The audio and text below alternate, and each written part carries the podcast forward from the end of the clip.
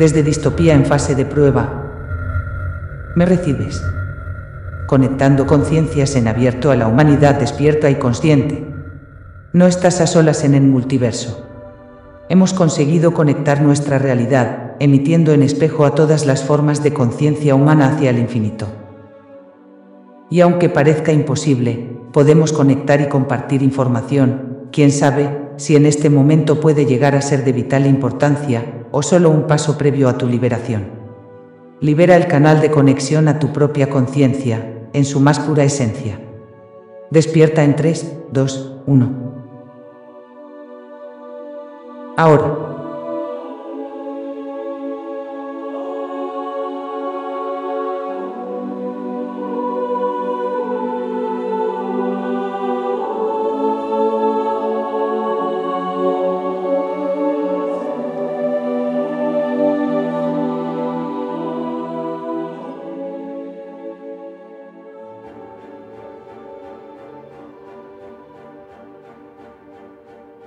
Desde distopía, otra realidad en dimensión, plano, tiempo y espacio.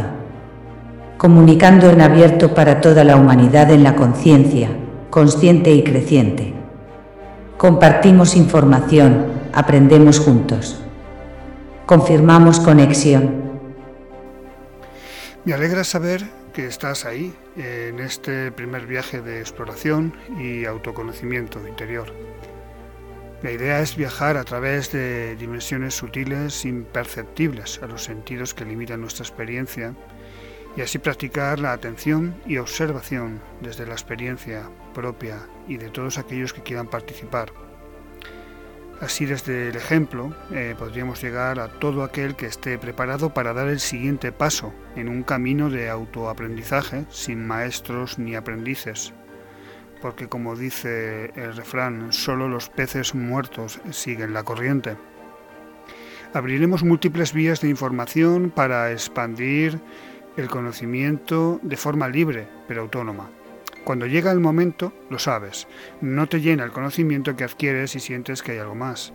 No vale con despertar y percibir la imposición de los cuatro paradigmas como fuente de todo mal así como la ciencia, la economía, política, religión, espiritualidad, etcétera, etcétera. Los mismos paradigmas que han servido para dominar a la humanidad ahora son evidencias, están expuestos para los que quieran ver y entender las reglas del juego. Sabes que en el fondo hay algo más.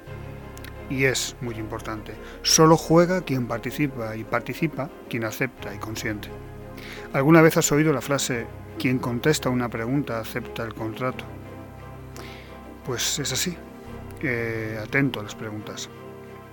Hay preguntas que tienen una intención muy clara, te dirigen a la respuesta y esa, es, eh, esa respuesta es la que se espera. Si no lo has entendido, próximamente, más adelante, eh, iremos indagando un poquito más en todo esto. Por ahora observa, porque en el silencio de la atención comienza nuestro viaje. Es más fácil muchas veces mirar para otro lado y proyectar esa responsabilidad y culpa sobre otros. Más aún cuando vemos que tenemos que actuar saliendo de nuestra zona de confort y cuando tenemos que enfrentar a los nuestros, a los más cercanos. No estamos dispuestos a pagar el precio y salir del grupo, exponernos por miedo a las críticas, por miedo a quedarnos solos, aislados de la familia, amigos, compañeros de trabajo, asociaciones o grupos, da igual. Es un terrible enemigo la soledad. Otro enemigo implacable es la compasión. La verdad es que la miseria entra por donde menos te lo esperas. Si activas la atención, saltan las alarmas existe todo un ejército de emociones y creencias, programaciones instaladas que condicionan tu vida para conformar una falsa identidad. Una identidad que se autojustifica, que se convence a sí misma. Todo ello sobre capas traumáticas emocionales acumuladas en el subconsciente desde la más tierna infancia hasta el momento presente. Es así como boicoteas tu libertad, como permites que nos suman en el sueño de una vida tras otra, sin memoria o mostrando falsos recuerdos, falsos ídolos y falsos profetas, inhalando esperanza y expirando sufrimiento como condena sus efectos. No solo una libertad humana, una libertad que trasciende mucho más allá de lo conocido y reconocido, tu verdadera identidad, nuestra verdadera esencia y la conciencia más elevada de nuestra existencia que nos devolverá de vuelta a casa, fuera de esta prisión de olvido y manipulación. Todo confusión, mentiras, verdades, indefensión aprendida en centros de adoctrinamiento que conforman operarios obedientes, bien formados, bien instruidos. Ahora están en riesgo de exclusión por esa nueva revolución industrial, tecnológica y transhumanista que tanto adoran y no saben que ellos mismos eh, han sido programados en obsolescencia, tienen caducidad. Esa muchedumbre desorganizada e inconsciente dentro de una sociedad que verá cómo se van retirando concesiones y privilegios, quizá ya no puedan consumir tanto. Y lo hacen porque saben que si los agitas un poco emocionalmente, se van a enfrentar. Y esa es una forma muy conocida por algunos, al menos, por la que proporcionan alimento y parasitación.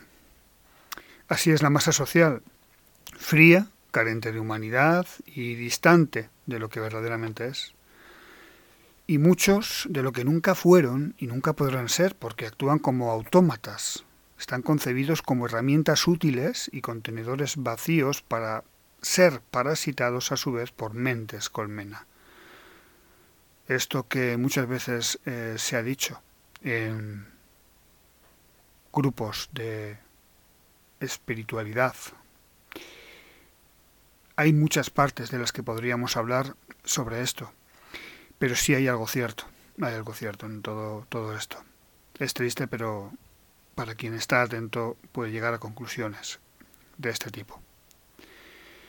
Y así es, eh, por ejemplo, cuando sientes que caes energéticamente, cuando te quedas sin fuerzas y te cambia el carácter. Esto es una señal más que evidente si tienes en cuenta otros signos y síntomas que podríamos añadir, esto nos indica depredación y parasitación.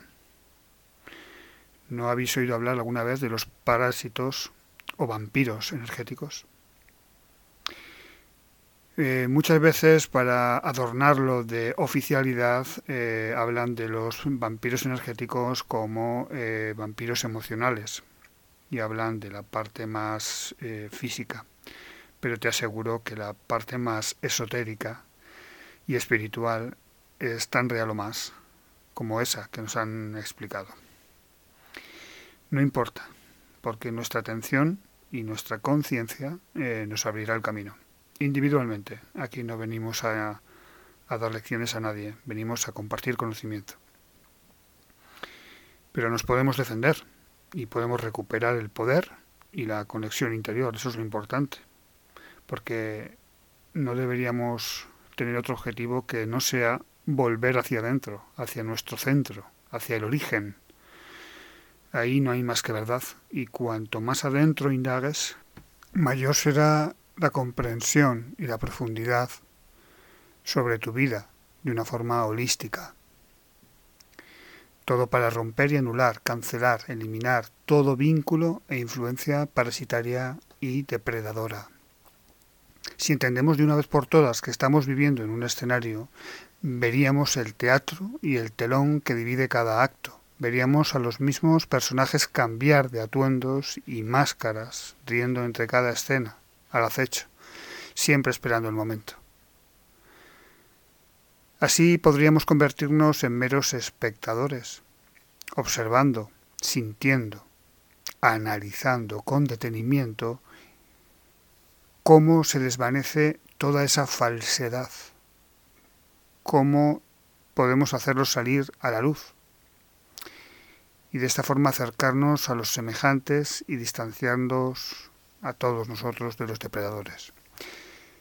Solo entonces seremos capaces de ver más allá de los sentidos castrados, limitados a conciencia, como regalo a la humanidad. Disfrutamos de una manzana envenenada, de un conocimiento limitado y carente de verdad. Todo es entretenimiento, pan y circo, distracción, para que la conciencia se mantenga siempre distanciada, fuera de conexión de una experiencia muy sentida, emocional, dividida y enfrentada, presos en la ignorancia de un ridículo ego, carne de cañón y fuente de alimento constante. No hemos inventado las reglas, no podemos ganar este juego porque la única forma de salir es no participar, así de simple y así de difícil. Tenemos representaciones fractales de esto que acabo de decir. Por ejemplo, creer que participando en las votaciones vamos a conseguir un cambio político que sea más humano, social, equitativo, bla, bla, bla. Siempre vamos a encontrar la esperanza.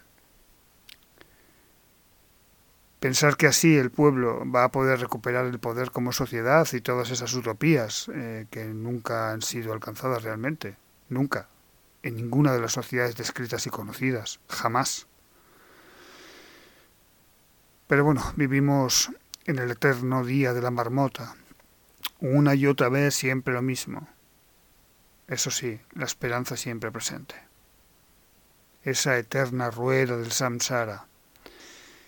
Repetimos situaciones, circunstancias eh, que son siempre las mismas, eh, que para padecer ese sufrimiento que además parece inevitable muchas veces, lo justificamos de cualquier forma.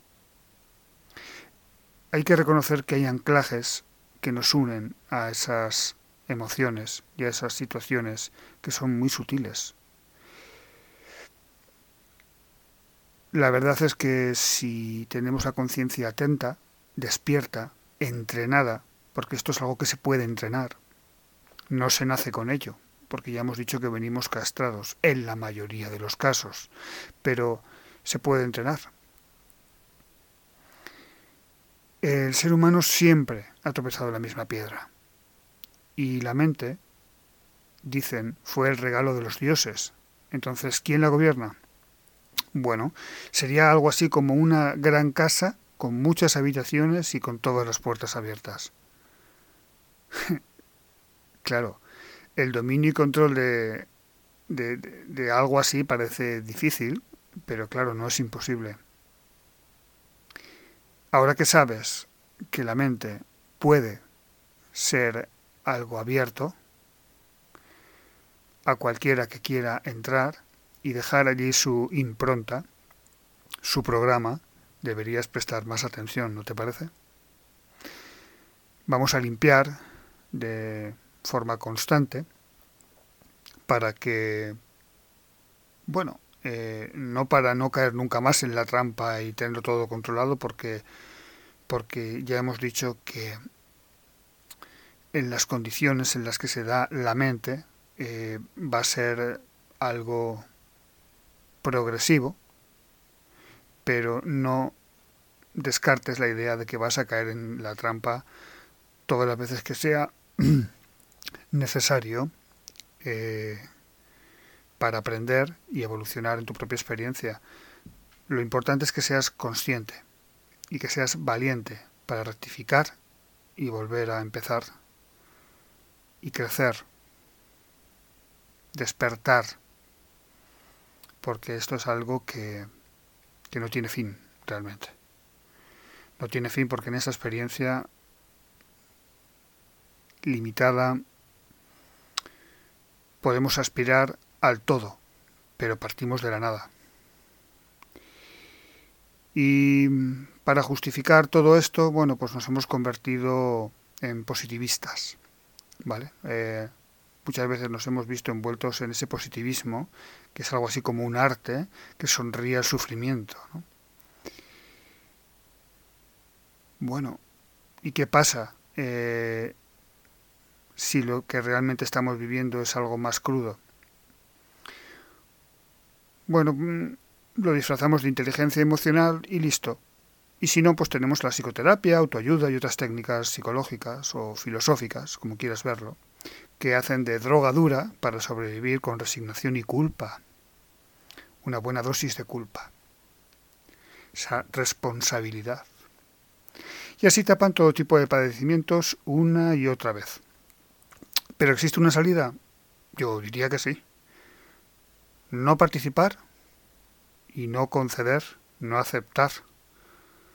Salir del juego, observar. Eh, deberíamos defendernos allí donde somos fuertes y reforzar más, mucho más en aquello que somos débiles. Observar nuestras debilidades. Cada caída es un maestro. Nada ni nadie puede romper el equilibrio de la vida en el universo por la fuerza. Nadie puede obligar si no ha habido un acuerdo, una concesión, un contrato, un permiso, algo que, que permita la ejecución de la letra pequeña en este arte del engaño y manipulación constante y permanente. Es muy sutil, hay que estar atento, pero se puede conseguir. Deberíamos despertar la conciencia con voluntad y alegría. Todo esto forma parte de una experiencia vital única que marca la diferencia entre vivir de forma pasiva y sufrir las consecuencias como actor con un papel de un guionista externo que no conocemos o ser protagonistas como actores principales en nuestra propia obra de ficción y espectador de las proyecciones holográficas de otros. Hay un tránsito inevitable entre una realidad y otra un conflicto que se ha representado como el camino del guerrero. No es de un día para otro, pero poco a poco, poco a poco tratamos de poder comprobar, experimentar, conectar con tu propia conciencia para recuperar los dones, facultades propias de alguien que forma parte de algo infinito, eterno, incognoscible para una inteligencia eh, de la capada como la nuestra, limitada y que no puede aspirar a gran cosa. Pero para eso, para eso está el viaje hacia adentro. Para eso está el conocimiento interior. No hace falta la comprensión eh, estadística o, o demostrada o cientificista. La intuición es importante sabemos más de lo que podemos expresar. Y bueno, aquí estamos en este absurdo pero astuto intento de contener en un frasco tan pequeño una esencia tan grande, interminable. Nos tienen conectados a un vaso comunicante.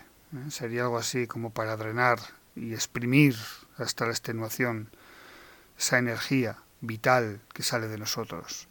Eh, todo esto como parte del engaño que supone experimentar el sueño de una mente que necesita de nosotros para su propia existencia. Esos controladores dependientes de la grandeza que los alimenta y el peligro que les supone a ellos el que la presa pueda despertar, esa presa capturada temporalmente. La tienen adormecida eh, por esa densidad y baja vibración eh, nos mantienen con un hilo de conexión a la fuente, muy poca energía. Podemos hacer más de lo que creemos. Podemos ser mucho más conscientes. Como ya hemos dicho, deberíamos aprender el arte del espectador, sin involucrarse nada más que lo necesario en representaciones ajenas y siempre siendo plenamente conscientes, con, mucha, mucha atención, observando cada permiso, concesión y contrato verbal o físico para poder anular sus efectos.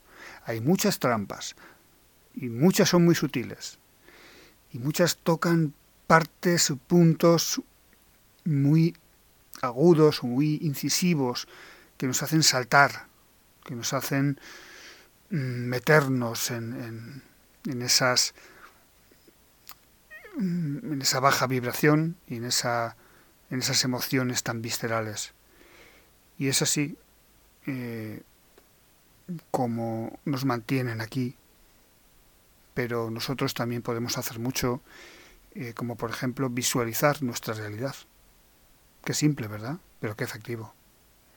Esa que, en la que eres protagonista, en la que diriges esa obra de tu vida, ese lienzo en blanco, en el que tú eres protagonista. Se trata de despertar la conciencia en esta trampa, trampa temporal y aumentar la vibración, que no es otra cosa.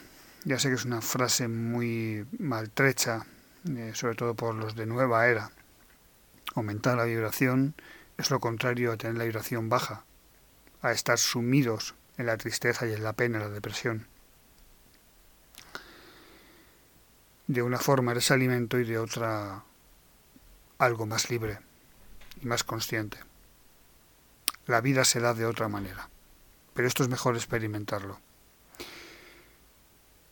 Eh, espero que algún día os retiro lo dicho.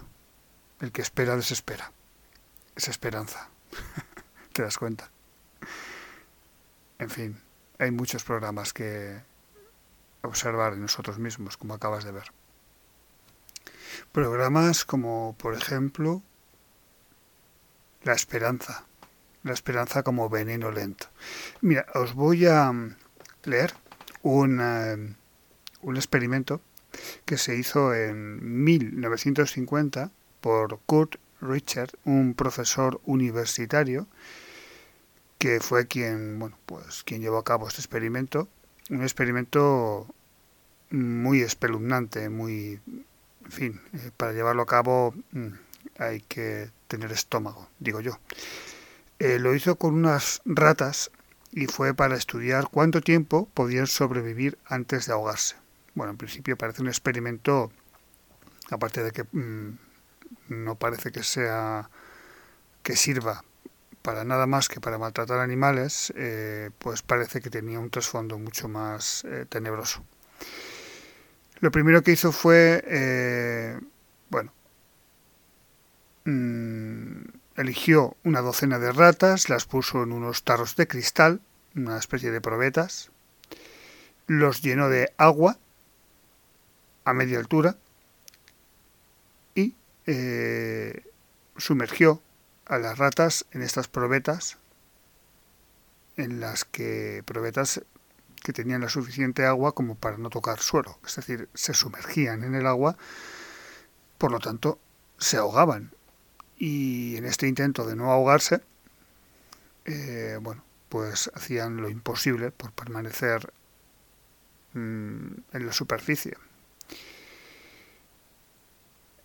Como ya he dicho, las jarras eran muy altas y no podían agarrarse a nada y tampoco podían saltar.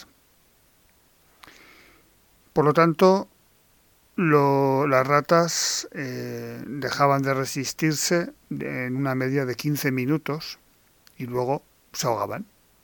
Bueno, bien, hasta ahí fue el experimento. Pero entonces, eh, Richard le dio un giro al experimento y justo antes de que murieran de cansancio los investigadores sacaban a las ratas de los frascos, las secaban y las dejaban descansar unos minutos para volver de nuevo a ponerlas dentro en una segunda vuelta.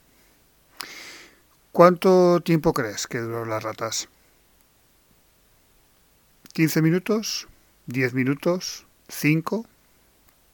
Pues no aguantaron 60 horas. No es ningún error. Las ratas nadaron durante 60 horas. Los resultados demostraron que tras salvar a las ratas, justo antes de que se ahogaran, hizo que éstas nadaran aproximadamente unas 240 veces más cuando eh, se las volvía a poner dentro del frasco, es decir, cuando se les daba una nueva oportunidad. Hubo una que nadó hasta 81 horas. Bueno, la conclusión es que las ratas llegaron a creer que iban a ser rescatadas y esto les hizo continuar nadando a un nivel que en principio se pensó que era imposible. Esta historia se puede explicar en psicología positiva como ejemplo de la importancia de la esperanza y el optimismo. ¿Os acordáis de lo que he dicho hace un momento, verdad? La esperanza. Es obvio que la mayoría de gente puede hacer eh, más cuando reciben ánimos o estímulos, o cuando quieren parar o abandonar.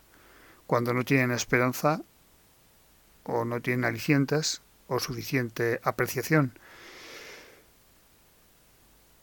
Eh, más que el positivismo me suena a psicología para controlar a las masas, que es la situación en la que nos estamos encontrando en este momento.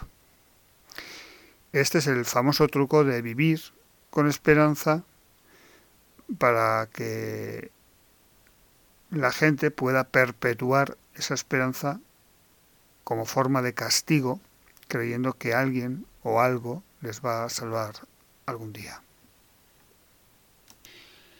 No olvidemos que la esperanza es un veneno lento. La imaginación con ilusión es el principio filosófico de una vida feliz. Y sin embargo hemos recibido una educación castradora que aniquila cualquier intento de mejorar y cambiar, de aportar e investigar, de cuestionar y rebatir. Piénsalo.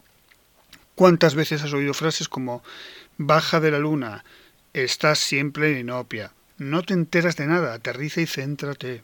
Eso son tonterías, sigue las normas. No seas infantil, deja de soñar. Lo dice un experto. ¿Tú quién eres para cuestionarlo? No pierdas el tiempo y hazlo como todo el mundo. He ahí la semilla del mal y la renuncia a cambiar cualquier estado emocional o personal.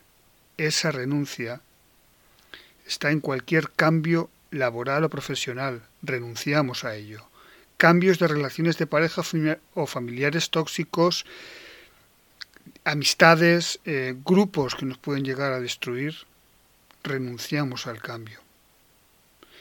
Todo por el simple hecho de no atreverse a imaginar con ilusión y fortaleza, con el suficiente amor propio y seguridad personal que depende de la autocensura y castración en esa educación basada en la indefensión aprendida no somos capaces de imaginar y crear más allá de lo que podemos ver y tocar.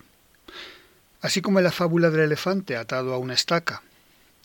Bueno, cuando era pequeño no aceptaba estar encadenado y siempre intentaba escaparse. Lo hacía constantemente. Como no podía, y a pesar de los esfuerzos seguía sin conseguirlo, con el tiempo aprendió que la cadena y la estaca era algo que tenía que aceptar porque eran más fuertes que él y por eso se resignó a seguir intentándolo. Dejó de imaginar que algún día podía escapar, que podría conseguirlo. Y cuando llegó a la edad adulta y era muy fuerte, muy grande, Aquella cadena atada a una estaca, naturalmente, podría romperse con facilidad, podría escapar y vivir en libertad, esa libertad que tanto deseaba. Resulta que el elefante ya se había resignado, se había rendido y no lo intentó nunca más. No lo intentó a pesar de que el resto de animales, los animales del circo, aquellos que le rodeaban y le conocían, le intentaban hacer ver lo evidente. Pero todos esos esfuerzos fueron inútiles, porque aprendió que no podía y dejó de imaginar algo mejor. Eso es indefensión aprendida.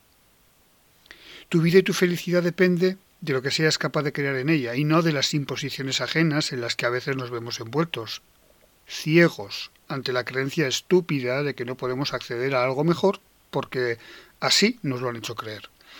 El miedo nos hace retroceder y aceptar imposiciones autoritarias y castradoras. Es más fácil decir a otros qué hacer o recibir instrucciones que hacer lo que nosotros debemos hacer, arriesgando a improvisar, cuestionando o desobedeciendo.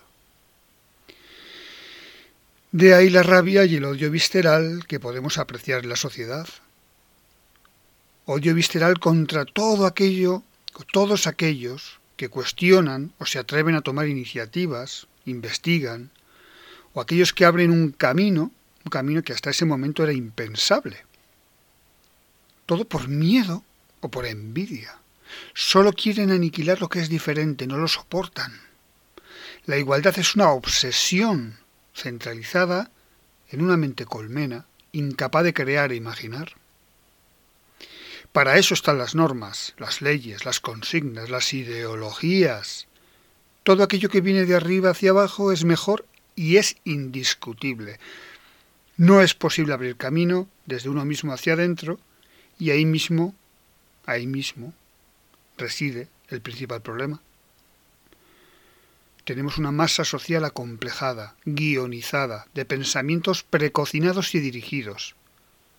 Eso es control mental y ha sido perpetrado y perfeccionado por ingenieros sociales según conveniencia, porque nos han estudiado a fondo, al detalle, todo para crear un producto, el producto social adecuado según las necesidades geopolíticas, según el paradigma que domina en ese momento, y todo paso a paso, desde la infancia,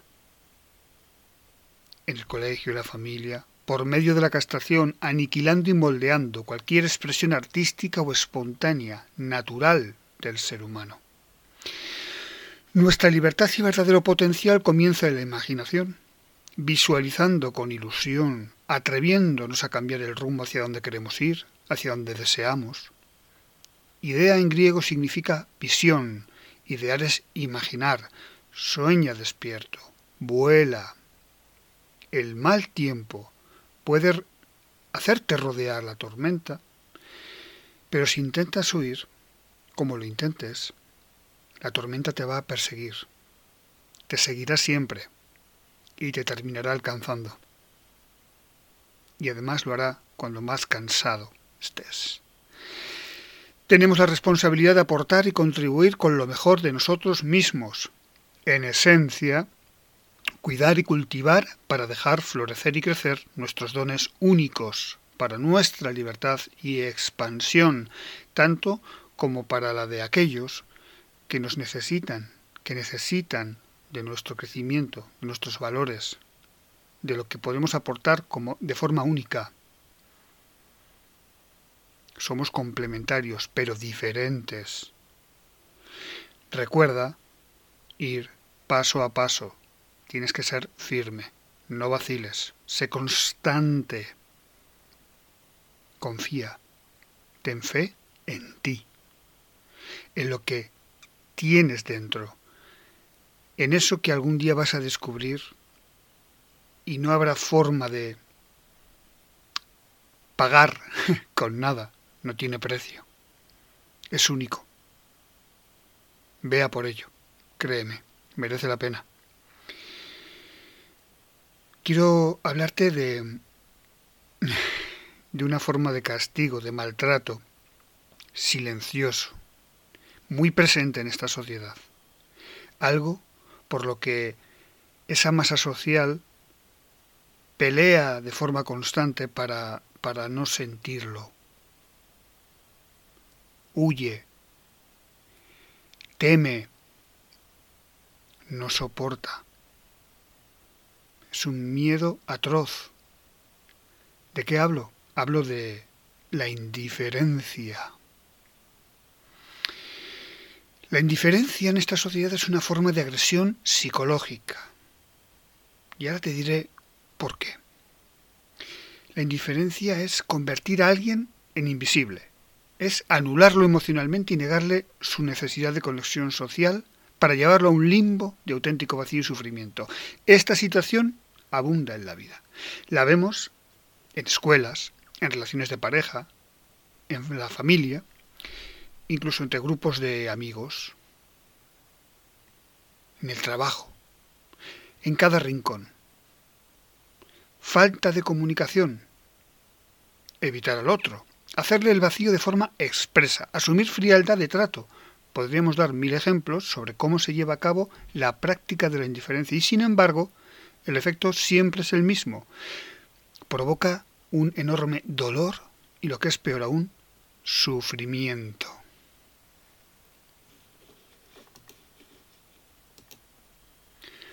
¿Cómo comienza? ¿Dónde se inicia? Pues todo es, eh, todo comienza en el dolor, en el dolor de ese niño que está sentado en un rincón del patio y ve cómo es ignorado por el resto de sus compañeros, por sus maestros, por aquellos que comparten su día a día. También es el dolor de una pareja que es anulada en su propia casa y deja de mostrar la correspondencia emocional de antes, o alguien que nunca la ha tenido. También es el caso de alguien que se vuelve indiferente en un rol establecido.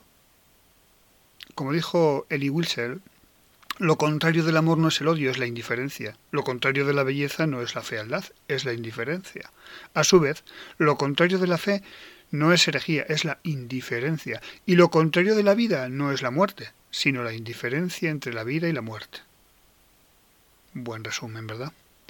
Nadie está preparado para evitar en este vacío social en el que nos han sumido y donde los demás pasan a través nuestro como si fuéramos una entidad sin forma. Nuestras emociones, nuestras necesidades y la propia presencia están ahí y demandan atención, ansían afecto, respeto, ser visibles para el resto del mundo. Cuando alguien es tratado con indiferencia, tiene dos opciones, traumarse con ello y bajar su autoestima o simplemente asumir el mismo trato con el otro y dejar que eso influya en su vida. Es el típico caso de las parejas que viven juntas en paz y armonía, pero llenos de una profunda soledad entre ambos, en cada uno de ellos. A simple vista puede parecer que la definición de indiferencia es sencilla. Eh, lo que denota es falta de interés, de preocupación, incluso falta de sentimiento, y más allá de las definiciones, esas definiciones que puedes encontrar en cualquier diccionario, están las implicaciones psicológicas que ello lleva a otra persona, muy profundas. La indiferencia es sin duda uno de los sentires más dañinos para el ser humano en esta sociedad. Ya hay quien dice que lo opuesto a la vida no es la muerte, sino la falta de preocupación y ese vacío absoluto de sentimientos que dan forma a la indiferencia. Invisibilidad social y dolor emocional. Nuestro cerebro social es el resultado de una eh, evolución, o eso dicen, donde la conexión social y la pertenencia a un grupo nos han hecho sobrevivir y avanzar como especie. Así es como lo definen. Es interaccionar, comunicar, ser aceptado, valorado y apreciado. Muy importante, porque eso nos sitúa en el mundo. Así nos han enseñado. Esos procesos tan básicos, desde un punto de vista relacional, nos hacen visibles, y no solo para nuestro entorno, sino también para nosotros mismos. Esa es nuestra creencia, así nos han educado. Aquí es donde me veo la obligación de añadir lo siguiente, porque debido a una educación castradora nos sentimos en la necesidad de buscar fuera señales de aprobación constante. Así es como nos autoaniquilamos emocional y mentalmente. Nos capamos. Nos limitamos brutalmente. En vez de buscar hacia adentro, porque ahí es donde deberíamos conformar nuestra verdadera identidad, nuestra fortaleza. Nos perdemos emocional, mental y energéticamente. Proyectamos nuestra grandeza en distracciones y engaños externos. Todo lo que somos lo tenemos dentro, no fuera. Nadie tiene que aprobar lo que somos, nosotros tenemos que conocer lo que somos. Vivimos en el mundo al revés, ¿verdad? Bueno, pues es así como conformamos nuestra autoestima. Así nos damos forma también a, la identidad. El hecho de que nos falten esos nutrientes genera serias secuelas, lógico. implicaciones que es necesario revisar y es que la indiferencia genera una fuerte tensión mental, porque las personas necesitamos leer en los demás aquello que significamos para ellos. Cuando el verdadero significado de lo que somos es infinito, es imposible de sustituir por nada ni nadie. Nuestro origen espiritual es en esencia pura un camino de autodescubrimiento, de plenitud, es sólo de ida. Quien conoce la verdad ya no puede volver atrás, es imposible. No, se puede retroceder. Duele, eso sí, pero es sólo de ida. Buscamos fuera lo que encontraríamos dentro. Así es. Todo lo que somos, y en toda su grandeza, en toda su inmensidad, existe en nosotros. Hemos creado la necesidad externa de certezas y no dudas. Ansiamos refuerzos, gestos de aprecio, miradas que nos acojan, esas sonrisas que comparten complicidades y emociones positivas. Eso está bien, pero nos hace sufrir.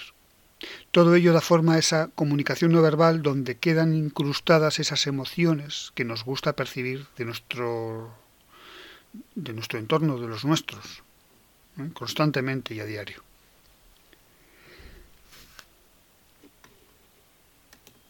Por eso el no verlas, el percibir solo una actitud fría, provoca ansiedad, estrés y tensión mental. Provoca una confusión y una profunda soledad. La indiferencia es una forma de maltrato emocional y lo saben, por eso, por eso lo utilizan en nuestra contra. Genera a su vez otro tipo de dinámica desgastante, porque con ella se rompe un mecanismo básico en la conciencia humana o en la conciencia artificial humana. El mecanismo, la ley de acción y reacción, si aplicamos esta ley hacia afuera estamos perdidos. Cada vez que actuamos de cierta manera, esperaremos, esperanza otra vez, que la otra persona reaccione de alguna manera y si bien a veces esta reacción no es la que esperábamos, pues nos resulta muy difícil comprender la ausencia, la ausencia de, de ella y de esta manera la comunicación se vuelve imposible y el intento de interactuar se hace forzado, desgastante, falso, frío. Todo esto nos confunde y nos sume en un estado de preocupación y sufrimiento y así no hay mucha diferencia entre ese tipo de maltrato y el verbal. La consecuencia de no obtener ningún tipo de respuesta, de refuerzo por parte de las otras personas, es que se corta cualquier retroalimentación que podamos tener y la relación se va tornando indiferente y llena de vacíos. El problema es que este tipo de educación castradora la recibimos desde que somos niños en las etapas de formación de la personalidad. Esto repercute gravemente en la autoestima, confundiendo a propósito para formar mentes dependientes e inseguras, abiertas a constantes estímulos externos que controlan desde cualquier paradigma dominante. La televisión, la política, la ciencia, la religión, la autoridad competente, los em, expertos, todo esto que está tan de moda ahora, si lo dice la tele, es así. ¿Llegará a tener esa misma forma de comportamientos futuros con los demás? Porque así ha sido educado. Por lo tanto, empezará por sus propios hijos, por los más cercanos. Y esa es la forma de hacer sentir ese mismo dolor a otros. Estamos replicando lo mismo, ese patrón de conducta, de creencia, las personas, eh, como seres sociales que nos han enseñado a ser, nos han educado así, de esa manera, y así nos comportamos. Hemos sido adoctrinados bajo unas necesidades emocionales y de aprobación que el entorno social y familiar eh, suple y siempre aspiramos a establecer una reacción de constante interacción con nuestros seres queridos, familia, amigos, pareja, etc. Y si en un momento dado empezamos a percibir silencios, vacíos, frialdad y despreocupación, nuestro cerebro y en concreto nuestra amígdala, entra en pánico y nos avisa de una amenaza, de un miedo profundo. Un miedo profundo y evidente. Es el de percibir que ya no somos amados, apreciados. Lo más razonable en estas situaciones es entender lo que sucede. Esa desconexión emocional siempre tiene un origen y como tal eh, lo debemos aclarar para que, bueno, pues para actuar en consecuencia, como ya hemos mencionado. Si hay un problema, lo afrontamos. Si hay un malentendido, lo solucionamos. Y si hay desamor, lo asumiremos e intentamos avanzar en la autoestima, comenzando por el autoconocimiento. Porque hay técnicas como las que vamos a describir en este audio, que son de vital importancia para comenzar este viaje interior. La meditación, la respiración, tomar conciencia, localizar el problema.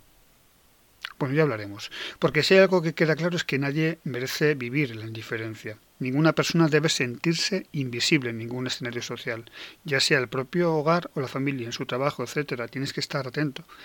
Esa atención que vas a prestar a partir de ahora, espero, sea para sirva, para que no lo consientas en ti y en nadie.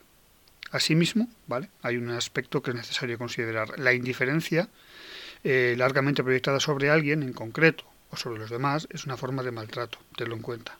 Eso es maltratar. No tiene otra expresión más ajustada, yo creo. Eh, bueno, hay por ahí un estudio en la Universidad de California que demuestra que este tipo de dinámica basada en la exclusión y en la despreocupación genera dolor y angustia.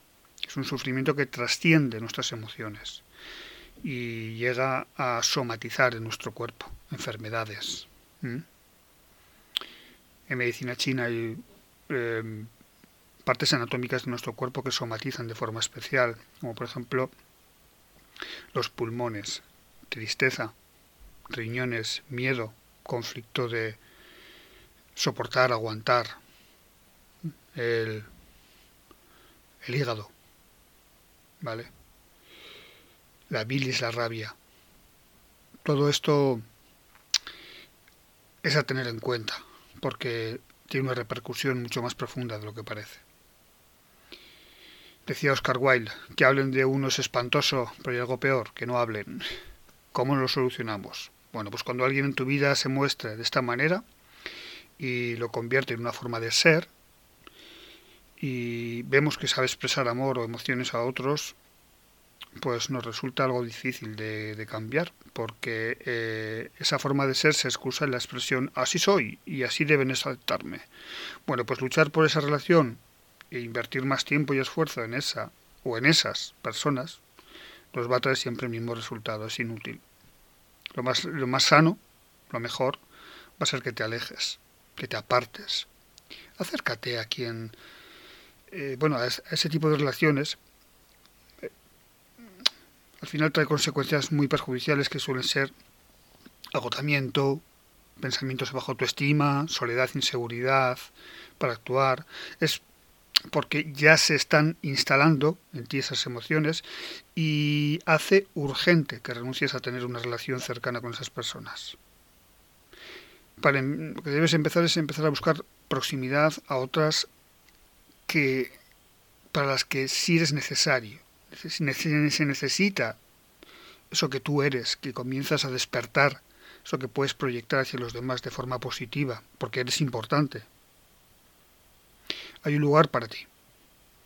Encuéntralo. Pero primero encuéntrate a ti mismo. Viaja hacia adentro. Tienes que reforzar tu autoestima. Puedes empezar ayudando, también es una buena forma de encontrarse a uno mismo. Así puedes entregar tu, valor, tus dones y habilidades, desarrolla tu fortaleza interior. Intégrate en grupos donde seas escuchado y se valore tu forma de ser. Por lo tanto, romper con una relación de indiferencia te va a dar una nueva perspectiva del mundo y potenciará tu desarrollo como el ser único, irrepetible, eres insustituible. Eres el... Eres muy grande pero tienes que descubrirlo, tienes que entenderlo, tienes que vivirlo, sentirlo. Todos tenemos el deseo de aprender del amor en nuestras relaciones con los demás, en relaciones que también quieran sentir eso mismo con nosotros. Bueno, para, para ayudar nuestra labor diaria de atención y concentración, eh, que requiere este desarrollo de nuevas habilidades y dones, para ser más conscientes en unión a nuestra conciencia, existen herramientas muy útiles y eficaces.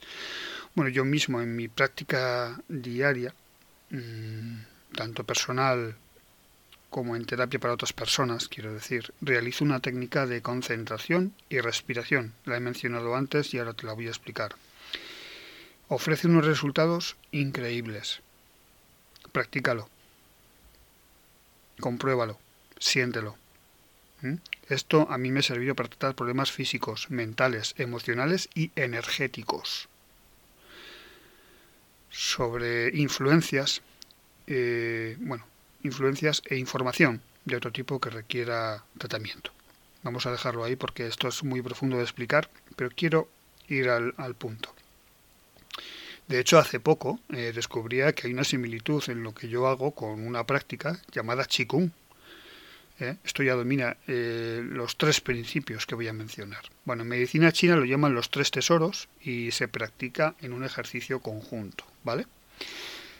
Uno, parte física. Bueno, esto es todo aquello que podemos ver y tocar. Engloba todo nuestro cuerpo físico, desde la piel hasta los órganos internos, pasando por los huesos, los músculos, tendones, ¿vale? Esta parte se corresponde con el yin. Generalmente se traduce como esencia y constituye las sustancias fundamentales del cuerpo humano, eh, siendo la base material de todos sus tejidos, el cuerpo humano me refiero. Por lo tanto, se manifiesta en nuestro físico. Un yin fuerte se manifestará en un cuerpo fuerte y sano. Por el contrario, un yin débil pues conllevará problemas de crecimiento, debilidad física, etc. Eh, dos sería la parte energética. Es aquello que no podemos ver, no podemos tocar, pero sí podemos sentir. De alguna manera es lo que eh, le da vida y permite funcionar a nuestra parte física. Es lo que los chinos denominan chi. Generalmente se traduce como energía. En esta ocasión hace referencia exclusivamente al chi o energías humanas. El chi circula por una serie de canales llamados eh, yin Low que le permiten llegar a todas partes del cuerpo. Para la medicina china existen varios tipos de chi según su origen, función y localización. Se le atribuyen diversas funciones como propulsión, calentamiento, defensa, etc. luego está el 3, que es la parte mental, que es aquello que dirige al chi, la energía, para que pueda funcionar el yin, cuerpo, es decir, es nuestra actividad mental que dirigirá el fundamento de, esta, de este, nuestro cuerpo a través de la energía. Y ese funcionamiento es así, funciona así, eh, la energía dirigida por la mente, ya sea de forma consciente o inconsciente. Ojo, de forma consciente o inconsciente. Es lo que los chinos denominan Shen, traducido mm, muchas veces como espíritu o mente o conciencia, consciencia, mejor dicho. El Shen es un término muy amplio y muy, y muy genérico que no, que no solo se refiere a nuestra actividad mental, sino también a diversas manifestaciones externas de nuestra actividad vital, como por ejemplo la expresión, la mirada o el aspecto en general. Em, esta, esta información la puedes encontrar en un libro que es de Lohan Chi Kun. se titula Lohan Chi Kun, El tesoro de la salud. Lo escribió José Rafael Benito Galvis y lo podéis encontrar en Amazon. Es muy interesante. Bueno, eh, a lo que voy. Toda esta explicación viene para darle un poco más de profundidad a, a lo que a la técnica que voy a compartir contigo. Esta técnica, la que yo practico, eh, trata tanto problemas emocionales, mentales como físicos. ¿De acuerdo? La profundidad y alcance en cada caso individual no se puede desarrollar en este momento por una cuestión de espacio, tiempo y práctica. ¿Vale? Hace falta práctica para esto. Eh, bueno, la práctica es lo que haría falta para comprenderlo en su totalidad. Bien, pero se puede practicar y lo vamos a hacer. Intentaré explicártelo paso a paso, ¿vale? A ver si, si lo practicas y, y bueno, practícalo para cada ocasión que lo necesites. Vamos a unir la respiración, energía, energía mental, concentración y movimiento, localización con las manos. Ahora verás cómo. Mira, se puede practicar mientras reposas, mientras estás tumbado, o sentado, pero también cuando estás de pie, estás caminando o cuando estás en medio de un conflicto, ¿vale? Del tipo que sea. Pues es, un conflicto independientemente de, lo duro, grave que sea, eh, se puede adaptar. ¿eh? Eh, siempre que respetes la esencia. Es que son estos tres pasos que te voy a contar ahora. Bueno, en primer lugar, lo que hay que hacer es, cuando estemos en el momento que queramos aplicarlo, el primer paso sería una inspiración lenta y profunda. ¿De acuerdo? Y mientras colocas las manos en un punto anatómico de tu cuerpo, que puede ser las dos manos en el mismo lugar o, en lugares diferentes, esto es algo intuitivo. Tienes que decidir dónde colocas las manos. Eh, puede ser un punto de dolor físico, un punto de dolor emocional, eh, o, o simplemente porque decides hacerlo ahí, pueden ser porque has localizado un chakra, por lo que tú quieras. Es tu decisión. Colocas las manos mientras realizas una inspiración lenta y profunda. Tenemos que concentrarnos absolutamente en, en eso que está pasando, en el dolor físico emocional o en el conflicto o en esa persona que nos está haciendo daño, no importa. Nos centramos absolutamente en eso Puedes, tener los ojos abiertos, no hay problema. Por eso puedes disimularlo, no hace falta que hagas un teatro de esto. Pero simplemente sé consciente y hazlo así. Presta toda tu atención y observa. Eh, tienes que observar como si fueras un espectador en una obra de teatro. ¿Vale? Todo esto mientras dura la inspiración. Es breve, es profunda. Vale, cuando llegamos al final de la inspiración, bloqueamos. Colocamos las manos, hacemos la inspiración y bloquea la respiración. Bien. En ese momento, yo recomiendo una frase muy corta, dos palabras. Soy consciente. Mentalmente la repites. Pasamos de la inspiración centrada en el problema al bloqueo de la respiración diciendo mentalmente soy consciente. En ese momento puede que te salga un bostezo muy profundo, no lo reprimas. Eso es liberar energía, liberar el problema. Si no, no pasa nada. Expira con la boca entreabierta y deja salir el aire. Libera desde lo más profundo. Repítelo tantas veces como sea necesario. Son tres pasos. Inspiración, bloqueo y expiración o bostezo. Primero nos centramos en el problema, en el dolor. Soy consciente en el bloqueo y expiramos o bostezamos. Es un ejercicio que se puede practicar en público. Si lo puedes hacer disimuladamente. En cualquier medio de transporte, si vas en el bus, en el taxi, donde quieras, en la bici o caminando. Puedes hacerlo antes de ir a dormir. Es más, recomiendo que antes de dormir, antes del sueño onírico, lo hagas y si sabes técnicas de protección, también funciona.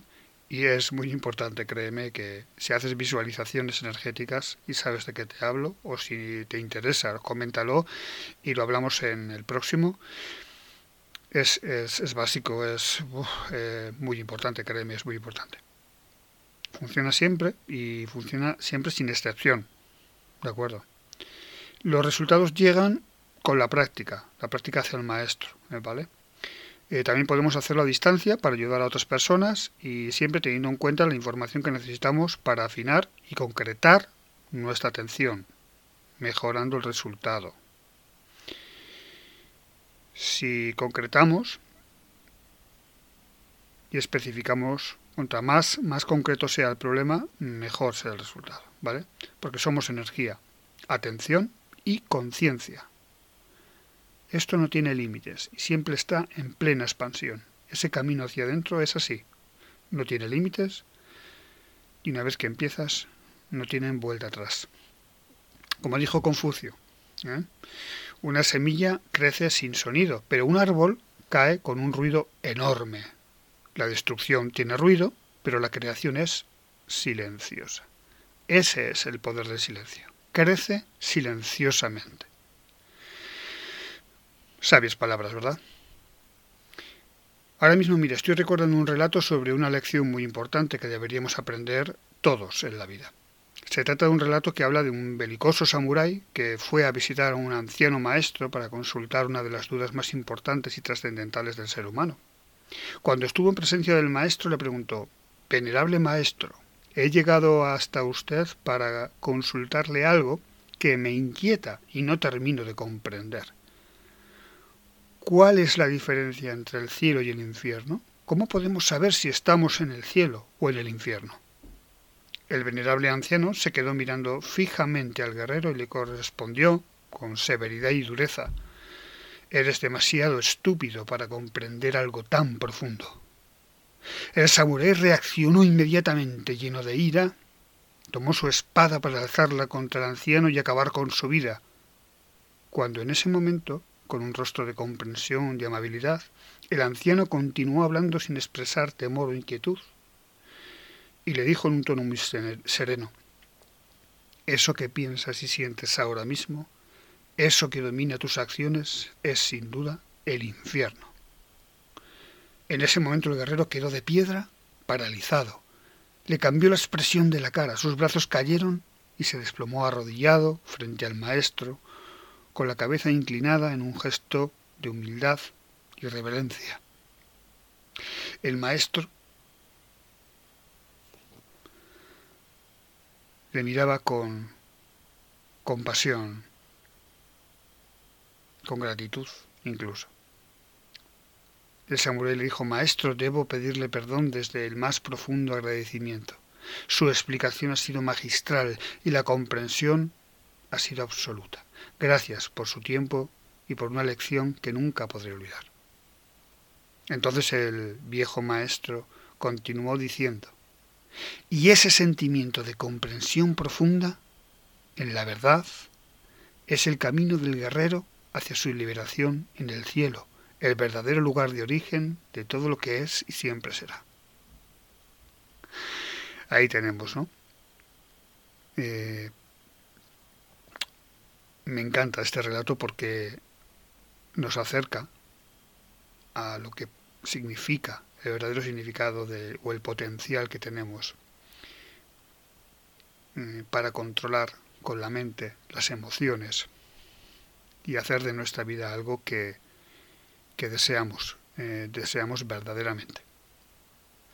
Bueno, quiero terminar eh, con una breve reflexión que publiqué hace poco en redes sociales y que comparto, quiero compartir contigo ahora, ¿vale? Si en algún momento consigues recordar quién eres, entonces sabrás que estás despertando. Despertar es volver a nacer. Duele y persiste. Se resiste cada parte de tu ser. Despertar es verdadero culto de la verdad. Duelo mientras dura el recuerdo. Despertar es llanto y desconsuelo. Desesperanza y miedo en estado puro. Despertar es volver a empezar. Después de todo, un lienzo en blanco. Otra oportunidad. Bueno, eh, me ha encantado eh, compartir esto contigo y, y me despido. Te doy las gracias por la compañía. Comenta y aporta con tu experiencia ¿eh? para, para el beneficio de todos nosotros, del que habla y de todos los que están escuchando. Para nuestro crecimiento personal, entre todos somos más fuertes y, mejores como diría un amigo, eh, somos mejores que ellos. siempre. Eh, comenta siempre desde el respeto, ¿vale? Nos vemos pronto. Un abrazo.